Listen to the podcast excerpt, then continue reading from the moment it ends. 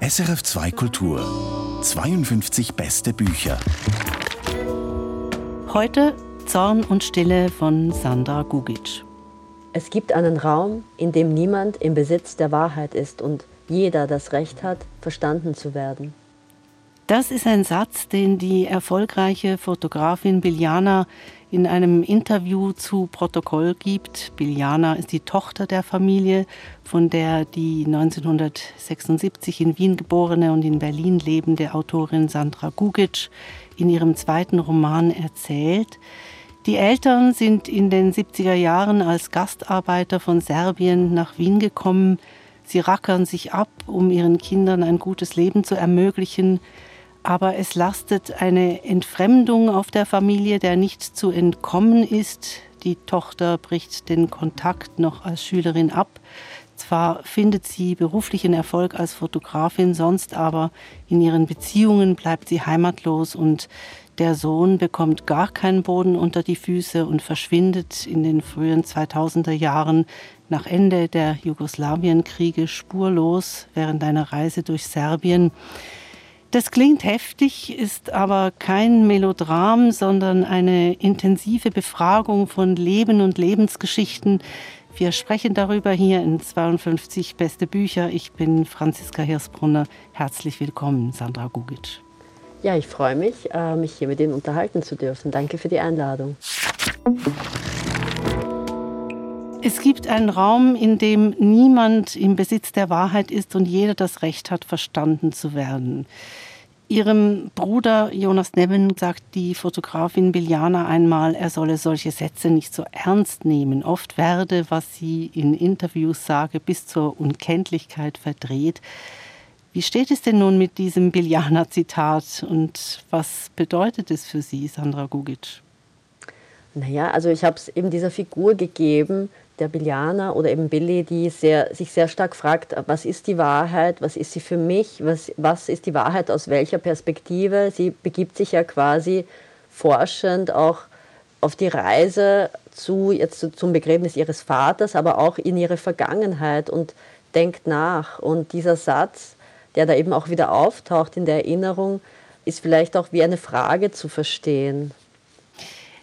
Eben, ich dachte mir etwas in der Art, weil man könnte ja sagen, also dieser Raum, in dem niemand im Besitz der Wahrheit ist und jeder das Recht hat, verstanden zu werden, das könnte auch nur ein leeres Versprechen sein, weil gibt es denn überhaupt ein Recht, ganz prinzipiell verstanden zu werden?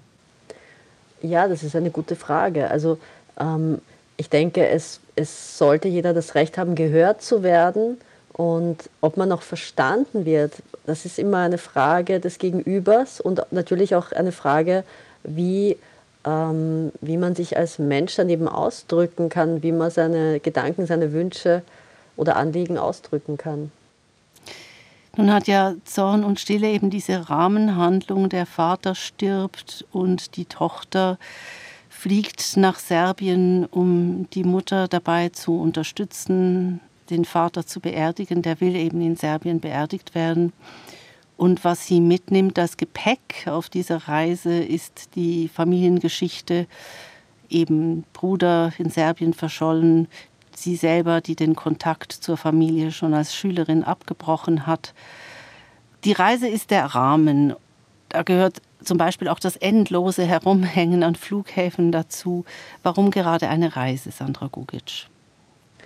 Ähm, die Hauptfigur ist ja, so, ist ja so quasi eine Figur unserer Zeit, die sehr stark eben in diesen, durch diese Transiträume geht und irgendwie sehr stark suchend und, und eben auch als Fotografin nach Bildern suchend, irgendwie nach Motiven suchend in der Welt unterwegs ist. Und da war für mich eben dieser klassische Flughafen, dieses Unterwegssein, ähm, ein gutes Setting, um sie kennenzulernen, als Figur auch.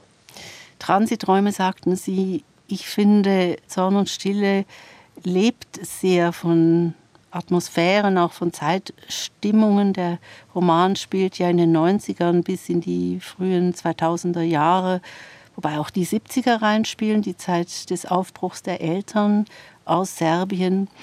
Also 90er bis 2000er Jahre, das hieß die Jugoslawienkriege, das hieß Fall der Berliner Mauer, das hieß Verschwörungstheorien rund um die Jahrtausendwende. Sie sind selber Jahrgang 1976. Was war für Sie selbst in der Zeitspanne der 90er bis in die frühen 2000er Jahre am wichtigsten?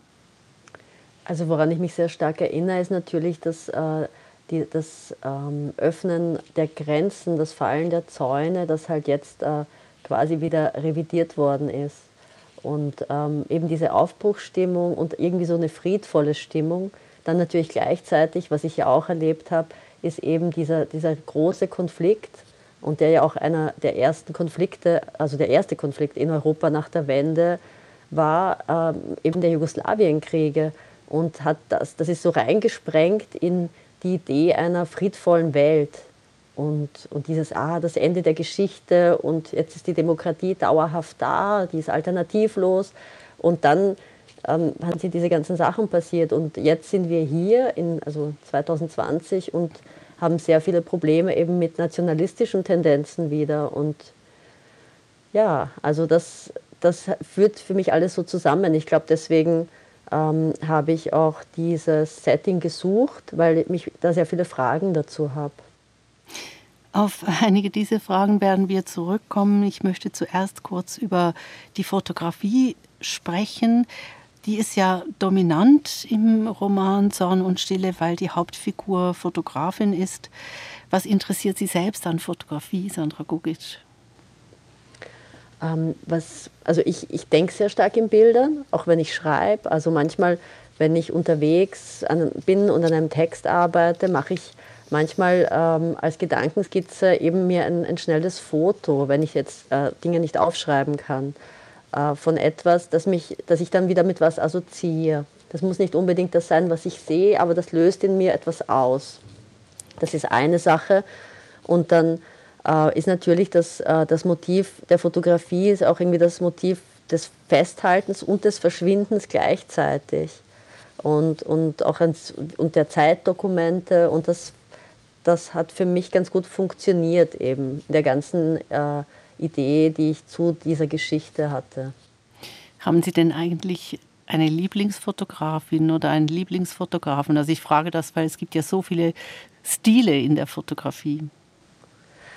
Ähm, kann ich eigentlich nicht sagen. Ich weiß, die erste Fotografin, die mich beeindruckt hat, wie ich ganz, ganz jung war, war ein Goldin, äh, weil ich solche Bilder noch nie zuvor gesehen hatte.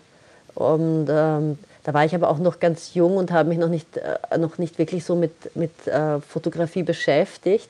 Und dann habe ich noch viel mehr tolle Fotografinnen und Fotografen entdeckt. Also es ist irgendwie endlos, aber das war die erste quasi, die ich großartig fand.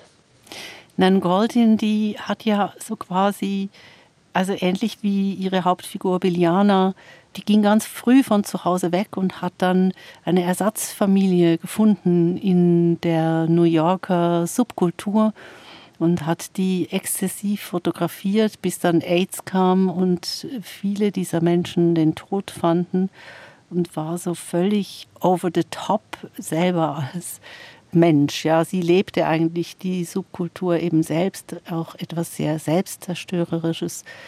Hat das ihre Figur Biliana eigentlich auch?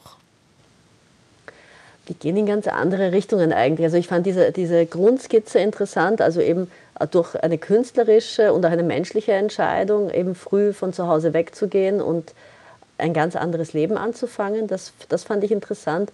Aber von der Seite her, was das jetzt für eine Frau ist, ist äh, die Bilianer viel ähm, zurückhaltender, glaube ich, und viel mehr bei sich die ganze Zeit und ähm, stürzt sich nicht so in die Dinge hinein. Also sie ist ja auch, ähm, sie entsagt ja auch komplett jeglicher Form von Rauschmitteln, weil sie das gar nicht interessiert. Also es ist einfach, es ist ja genug, was, was da ist.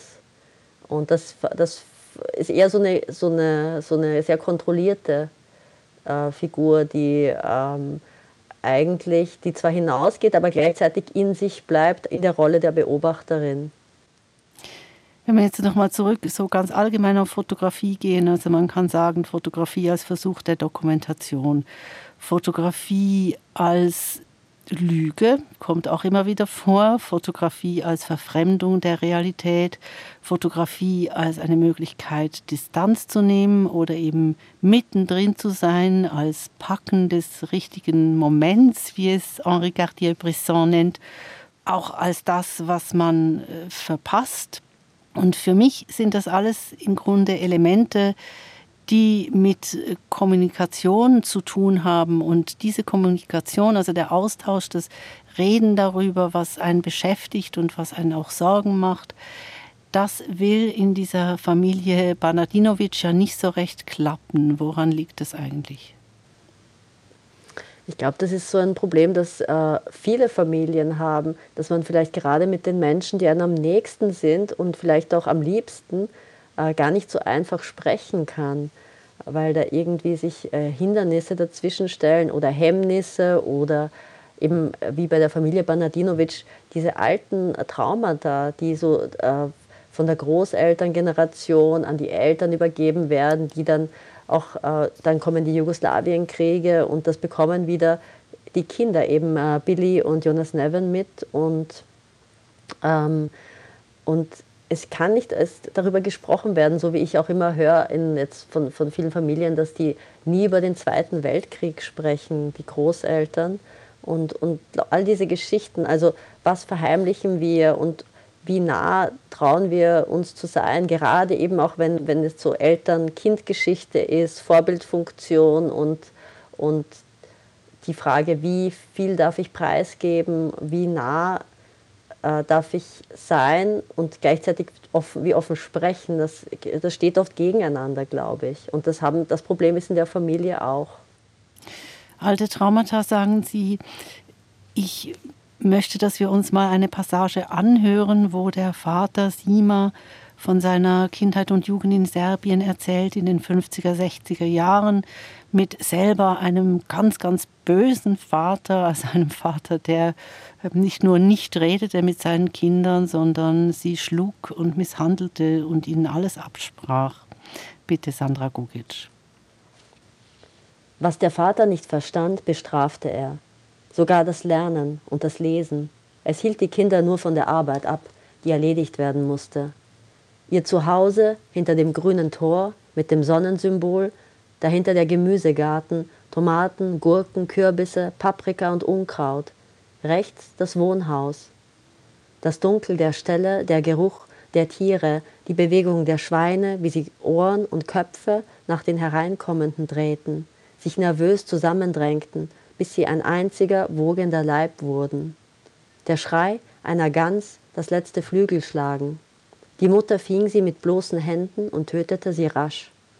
Das Klirren der Kette in der Nacht, wenn der Hund anschlug. Der Gleichmut der Milchkühe, die Augen verklebt von Schleim und Fliegen, die alles hinzunehmen schien, nur ab und zu hinter sich ins Leere traten, vielleicht einen Kübel Milch umstießen. An einem Morgen, noch vor Simas Geburt, erwischte ein Huf die Mutter im Kreuz, als sie dabei war, die Milch einzusammeln. Seither hinkte sie.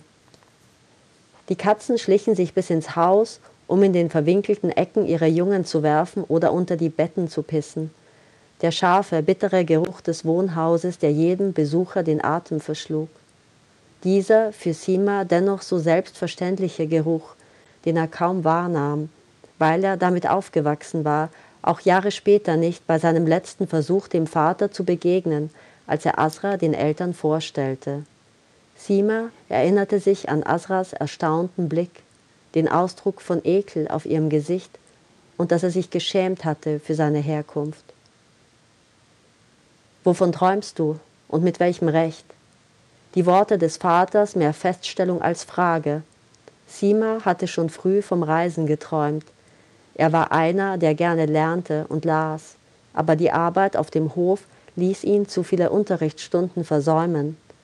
Die Strafen des Lehrers, der ihn fragte, ob er denn dumm bleiben wolle wie sein alter Herr, wechselten sich ab mit den Schlägen des Vaters zu Hause.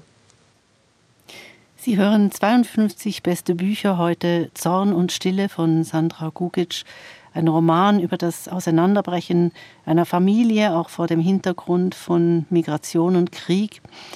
Ich habe mich beim Lesen immer mal wieder gefragt, warum die Eltern, Sima und Asra, ihren Kindern so wenig von dem erzählt haben, was sie selbst erlebt hatten, wie eben zum Beispiel diese eindringlichen Kindheitserinnerungen des Vaters.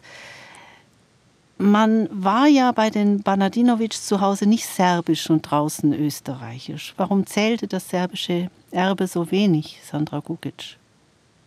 Ich glaube, das war eben dem, der, der sehr starken Anpassungsleistung geschuldet, der, der, der sich die Eltern da eben unterworfen haben ähm, und da und an, einerseits und andererseits eben auch diesem Mangel an Zeit durch das ständige ähm, Versuchen, eben etwas zu erreichen, viel zu arbeiten und dass man dann quasi nur den, den Alltag abhaken kann, eben dass das Essen auf dem Tisch steht, dass, weiß ich nicht, äh, die Schuhe gekauft sind, die die Kinder gerade brauchen, aber, aber wirklich sich da so innezuhalten und die Ruhe zu finden und die Kinder so auch als Gegenüber zu sehen, dem sie ja auch etwas von sich äh, mitgeben sollten, um zu verstehen, wo sie sich selbst auch befinden.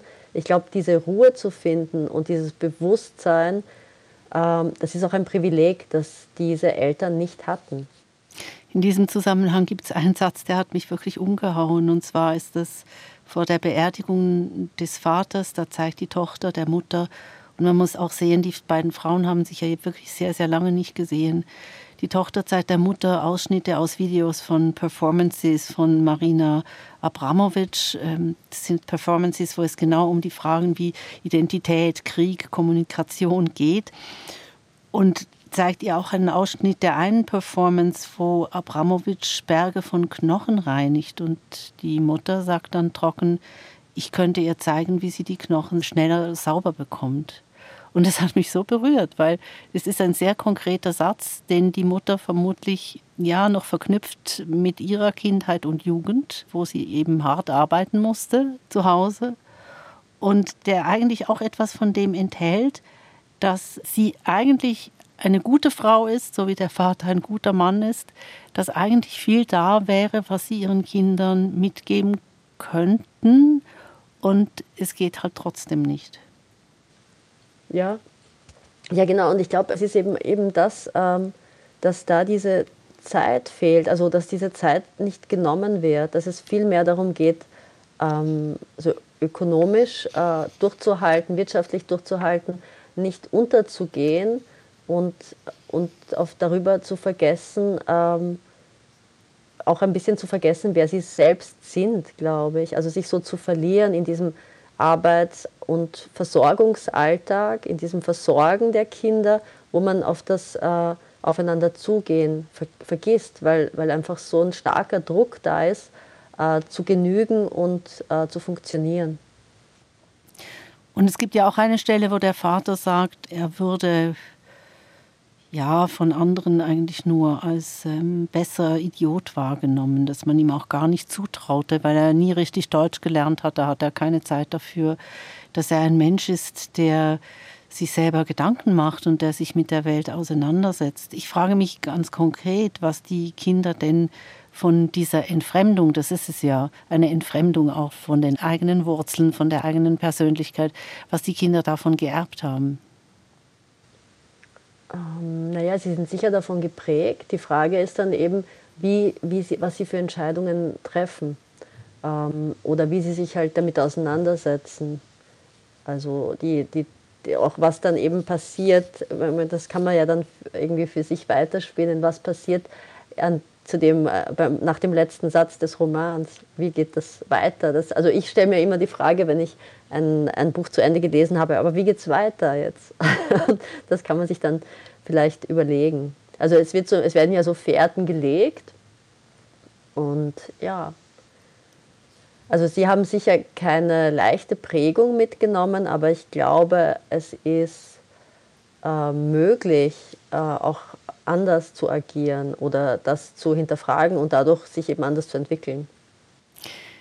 Die Tochter Biljana, die Fotografin, die bekommt von ihrer Freundin und Fördererin den Künstlernamen Billy Barner verpasst. Mich erinnert das ein bisschen an die Namen, die Andy Warhol den Leuten seines Kreises zugedachte. Ich finde das leicht albern, weil irgendwie war er ja dann doch immer Warhol. Wie haben Sie das erlebt? Äh, ist ein Name mit Itch am Schluss ein Problem? Es ist relativ. Also ich glaube zum Beispiel, dass ähm, es kommt immer auf den, auch jetzt, jetzt ganz, äh, ganz einfach gesagt, kommt sicher auch immer auf den Markt an oder was man damit, äh, was, was da drauf steht. Also ich glaube auch eine, eine Marina Abramovic jetzt ist eine riesige Künstlerin, die großartige Sachen gemacht hat, aber hat schon auch ganz schön viel dafür leisten müssen. Und ich glaube, es ist per se vielleicht einfacher, wenn ein anders klingender Name draufsteht, gerade so im, im europäischen Raum. Also ein Itch ist vielleicht nicht, ist zum Beispiel ist kein, vielleicht nichts unbedingt Negatives, aber es ist jetzt nicht der, ein unique selling point oder so, würde ich sagen. Es ist ja auch so, dass die Tochter sich so quasi neu erfindet. Die Geliebte ist sowas wie eine Ersatzmutter, die gibt ihr eben den neuen Namen und fördert sie als Fotografin muss aber sagen, die erste Kamera, die sie bekommen hat, ist die Kamera ihres Vaters. Also da gibt es schon eine starke Verbindung. Ich habe mich gefragt, ob man das überhaupt kann, die eigenen Wurzeln kappen, sich neu erfinden. Haben Sie da Erfahrung damit? Ähm, also ich glaube, es ist so ein, äh, es ist so eine Mischung. Also es ist eher die Frage, was macht man aus, de, aus den Wurzeln oder aus der Prägung? Ähm, man ist ja irgendwie, alles, was, was man irgendwie jemals war, spielt in das mit rein, was man gerade auch ist. Also die, der ganze, ich, ich, ich denke schon auch bei mir selbst so, ähm, wenn ich nicht jenes gemacht hätte, würde ich heute nicht dieses machen. Oder wenn ich nicht jener Person vielleicht dort begegnet wäre, würde ich dann, wäre ich nicht einer anderen Person begegnet. Das sind schon so Verstrickungen oft, die eigentlich interessant sind. Und so ist es auch, glaube ich, mit den Dingen, die wir erfahren. Was machen wir daraus? Was passiert als nächstes oder wofür entscheiden wir uns. Und so entsteht so ein Geflecht und das wird dann irgendwann vielleicht so eine Art persönlicher, Persönlichkeitsstruktur. Und man kann da schon eben durch Entscheidungen und durch, ähm, durch Richtungsänderungen was verändern. Aber es ist ja auch schön, dass man sich nicht äh, komplett, dass man nicht alles vergisst, was, was man vielleicht mal vor 10 oder 15 oder, oder 20 Jahren war, dass das auch mit reinspielt und dass das auch gut ist nicht alles vergessen. Lassen Sie uns auf die Jugoslawienkriege kommen. Die Eltern sind ja sehr viel stärker als die Kinder zwangsläufig noch eingebunden in ein Jugoslawien, das mal ein Völkergemisch war, das mal ein Verbund war, das mal ein Zusammenhang war. Daraus kamen sie, oder man hat ihnen auch immer gesagt, es sei so. Und nun denkt der Vater ja mal, Jugoslawien war ein Märchen, dieses Land hat nie existiert. Und was heißt das denn nun ganz konkret für die Jugoslawienkriege? Naja, in dem, bei, bei dem Buch ist halt immer zuerst die Frage, was heißt das für die Figur? Ich glaube, bei Sima ist das ganz stark so, dass er die ganze Zeit hadert und, und sich fragt, ähm, was passiert da? Wie ist das möglich, dass das passiert? Und, und auch sich einerseits sehr stark hineinsteigert, wo seine Schwester ja dann noch zu ihm meint, er ist viel, ähm, viel er, er, reagiert viel stärker und viel, ähm, viel härter als die Menschen, die dort leben und steigert sich da extrem hinein. Und er geht dann, kommt in dieses Denken hinein und, und alles, was ihm irgendwie dann vielleicht früher mal lieb war, wirft er dann eben in dieser Szene, in der er das denkt, äh, weg und denkt sich, aber das, das ist alles äh, eben quasi eine Lüge, ein Märchen. Es, es war nie gut, weil sonst könnte es jetzt nicht so sein. Und ähm, historisch gesehen ist das eben so eine Frage. Also es wird ja auch sehr kritisch betrachtet, ähm, wie das eben in Titus Zeiten war und das wollte ich da eben mit, durch diese Figur, diese ganzen Fragestellungen mit einweben. Ich zitiere nochmal den Satz, den wir eingangs gehört haben. Es gibt einen Raum, in dem niemand im Besitz der Wahrheit ist und jeder das Recht hat, verstanden zu werden. Im Zusammenhang mit den Kriegen und auch den nachfolgenden UN-Tribunalen rückt Ihr Roman Zorn und Stille ja nochmals ins Licht, wie spektakulär teils die Versuche waren, die eigene Wahrheit durchzudrücken. Zum Beispiel wird Slobodan Praljak erwähnt, der sich unmittelbar nach der Urteilsverkündung noch im UN-Gerichtssaal vergiftete. Ich frage mich, erinnert sich heute noch jemand daran, sind die Jugoslawienkriege nicht eher in eine Art Zeitloch gefallen?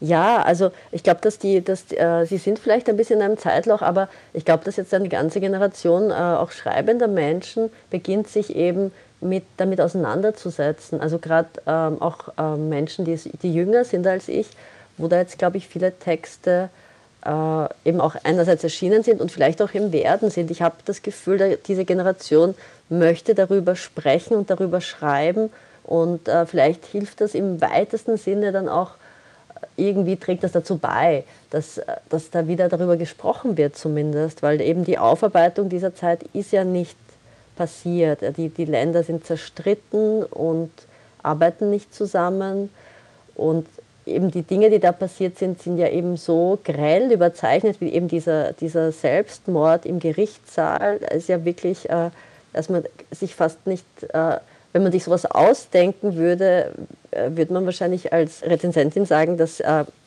ist übertrieben. Das, sowas passiert nicht.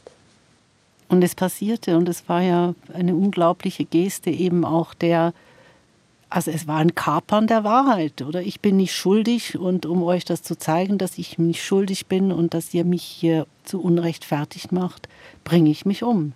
Er hat einfach das letzte Wort an sich gerissen, dieser Praljak. Genau, obwohl eben das letzte Wort ja dann da trotzdem nicht bedeutet, dass äh, ihm eine Un also die Unschuld schenkt. Also das passiert ja dadurch zum Glück auch nicht. Aber es sind, es sind halt wirklich also erstaunlich, äh, was, da ab, was da eben für, für Szenen passiert sind. Inwiefern sind die Kriege eigentlich ein Spiegel der Familie? Mm, ja, sie sind es halt wahrscheinlich in gewisser Weise schon auch, das haben Sie recht. Ähm, weil äh, es ja hier auch sehr stark um, um, um unterschiedliche Wahrheiten und Generationen äh, geht, die gegeneinander irgendwie ziehen und versuchen, je, jeder, jede auf, auf ihre Art die Welt zu verändern oder die Wahrheit an sich zu reißen. Zorn und Stille ist ja auch ein Roman über Familienbande und Lebensentwürfe. Und wenn wir nochmals zurückgehen zum Ausschnitt, in dem sich Simon, der Vater, an seine Kindheit und Jugend erinnert, mit einem Vater, der immer nur hasste, der keinen Funken Freude am Leben hatte, außer vielleicht, wenn er trank, der seinen Sohn fragt, wovon träumst du, mit welchem Recht? Was denken Sie denn, wie lebt dieses, ist ja eigentlich ein Verbot, ein, ein eigenes Leben zu leben. Wie lebt das in Simon seinen Kindern weiter, Sandra Gugic? Hm, ich glaube, man kann auch schon noch eine Entwicklung sehen. Also die, die Großeltern, die halt wahrscheinlich auch als Kinder durch ein noch härteres Regiment gegangen sind, ähm, sind zu ihren Kindern sehr hart. Die, die Eltern sind schon wieder in gewisser Weise ähm, milder oder denken anders nach, auch wenn sie es quasi immer noch nicht, äh, wenn man das so sagen kann, richtig machen. Und dann sind eben da jetzt die Kinder. Was machen die mit ihrem Leben oder wie gehen die um? ähm, mit, mit einer Möglichkeit, irgendeine, irgendeine Form von Familie zu leben. Ähm, wird das demokratischer? Wird das freier? Also da ist halt dann die Frage, es, ich glaube, es, es gibt schon so eine Entwicklung. Also die Eltern sind nicht wie die Großeltern immerhin. Jeder, jede Generation macht große Sprünge, und, aber es ist nicht so einfach, dennoch ähm, dem zu entkommen, den Umständen und äh, eben dem Mangel an Privilegien einfach auch, ähm, wo man nicht die Zeit hat, wo ein Mensch nicht die Zeit hat, äh, zu reflektieren und äh, zu, zu überlegen, was jetzt in dem Moment vielleicht besser wäre für die Familie, sondern einfach immer vorwärts kämpft.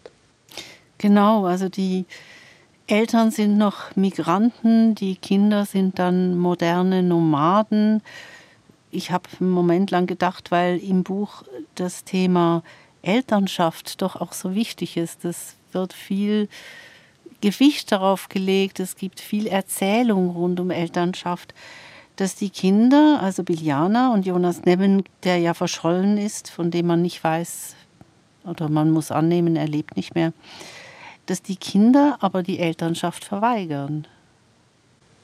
Ja, es, das, das bleibt ja offen. Also es gibt ja dann noch so eine Fährte äh, bei, bei bei Biliana, die dann aber eben, die ich jetzt nicht erzählen möchte, um da nicht zu spoilern, aber da wird ja auch eine Fährte gelegt, eine Möglichkeit von Familie. Das stimmt. Kommen wir vielleicht noch mal kurz auf die Sprachlosigkeit zurück und auf den Sohn der Familie, Jonas Nevin. Er ist viel jünger als die Schwester, wird von dieser sehr geliebt, leidet sehr unter dem Kontaktabbruch der Schwester und fängt an, durch die Maschen zu fallen obwohl er ja alles hat, was man sich zu haben wünscht für ein gutes Leben. Er ist wirklich gut ausgerüstet. Ist es wirklich nur der plötzliche Weggang der Schwester, der ihn bricht? Ähm, ja, also es, es, kann, es, es könnte das sein, aber es ist auch oft so, äh, ich sehe noch so ein bisschen als so das zarteste Glied in dieser Familie. Er, äh, er ist auch sicher durch die Jugend, aber er ist, so, er ist noch so ganz irgendwo frei, verspielt, enthusiastisch und suchend, äh, aber vielleicht auch unvorsichtig. Also auch für sich selbst. Also er, er, weiß wahrscheinlich nicht, wo seine Grenzen sind oder wie er auf sich selber gut Acht geben kann. Und das ist ein bisschen bei ihm angelegt, glaube ich, äh, schon vor dem Weggang der Schwester. Es, er könnte ja auch anders darauf reagieren und nach der Trauer sich ganz äh, groß machen und quasi die, das verlorene Kind, das halt die Familie verlassen hat, zu ersetzen versuchen, dadurch, dass er es besonders gut macht. Aber er, er ist dann doch auch sehr eigensinnig und schwimmt so davon ein bisschen. Und ja, es ist auch so ein bisschen in seiner Persönlichkeit. Ich glaube, es ist jetzt ähm, nicht, es liegt nicht nur bei, bei Billy.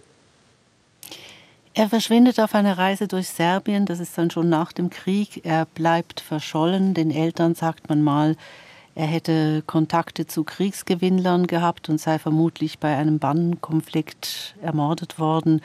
Ich musste da an einen jungen Kollegen denken, der vielleicht mit zehn oder so aus Serbien in die Schweiz gekommen war und der mir mal erzählte, er könne nicht mehr in Serbien Urlaub machen. Seine Freunde und Kollegen von früher seien alle in krumme Geschäfte verwickelt. Er habe richtig Angst. Dabei war er selbst auch ziemlich wild. Waren Sie in den Jahren nach dem Krieg mal in Serbien, also so unmittelbar nach dem Krieg, Sandra Gogic? Und kam es eigentlich oft vor, dass Menschen einfach so verschwanden dort? Also ich, äh, ich war nicht dort in der Zeit. Also es war, jetzt, jetzt in unserer Familie gab es da auch so einen Verarbeitungsprozess, äh, wo, wo wir einfach da nicht mehr hingefahren sind eine Zeit lang und für uns das so verarbeiten mussten, was da passiert ist.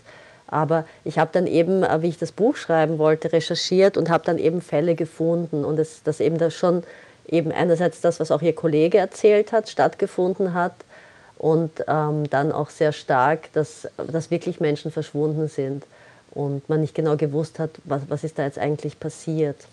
Und das fand ich halt ganz interessant. Und eben das, das Verschwinden, das korrespondiert ja auch wieder in gewisser Weise mit der Fotografie oder auch das Verschwinden gerade von, von diesem jungen Mann, der so der, der ähm, enthusiastischste, der, der, der Junge, der irgendwie der noch alles erreichen könnte, so quasi in der Familie und der verschwindet einfach. Ähm, das hat mich interessiert, so zu erzählen. Und mich hat eben auch ähm, die, die Berichte, die ich gefunden habe und so fand ich ganz äh, erschreckend halt auch, was da alles passiert ist. Das Stichwort Fotografie nehme ich gerne noch mal kurz auf im Zusammenhang mit Verschwinden, um mit Ihnen über das Erzählverfahren von Zorn und Stille zu sprechen. Der Roman ist ja diskret strukturiert durch Überblendungen. Das ist ja so ein typisch fotografisches Mittel.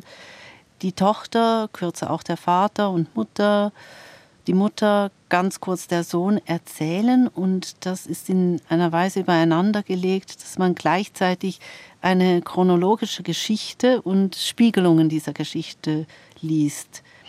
Wie sind Sie darauf gekommen, auf dieses Verfahren? Also ich wusste von Anfang an, dass ich drei Figuren erzählen lassen will und dann musste ich eben äh, ein Verfahren finden, wie wie das ineinandergreifen kann. Und da war für mich eben einerseits interessant, wie und erinnern sich Menschen unterschiedlich an die gleichen Geschehnisse äh, zum Beispiel. Also jeder hat das Gleiche erlebt von ihnen, aber erinnert sich unterschiedlich. Und dann, ähm, ja, und dann auch so die Frage, wie komme ich von dieser zu jener Figur, in welcher Zeit lasse ich sie erzählen. Das soll ja auch immer ein bisschen was über die Figur aussagen, in welchem Setting lasse ich sie erzählen Und da habe ich auch viel ausprobiert und wieder verworfen. Also es war schon, ich habe jetzt nicht ein perfektes Konstrukt vorher ausgedacht und das runtergeschrieben, sondern es, ich habe oft im, im Schreiben dann wieder verändert oder habe gemerkt, also ich habe die Figuren nacheinander geschrieben, aber bin dann immer wieder natürlich zurückgegangen, weil ich gemerkt habe, ah, wenn ich das hier so machen will, dann geht das dort nicht mehr und habe dann immer wieder gegenlesen, verändern und oder nochmal neu überdenken müssen, wenn was nicht mehr funktioniert. Sandra Gugic, ich danke Ihnen für dieses Gespräch. Vielen Dank. Sandra Gugic's Roman Zorn und Stille ist im Verlag Hoffmann und Kampe erschienen. 52 beste Bücher. Podcast.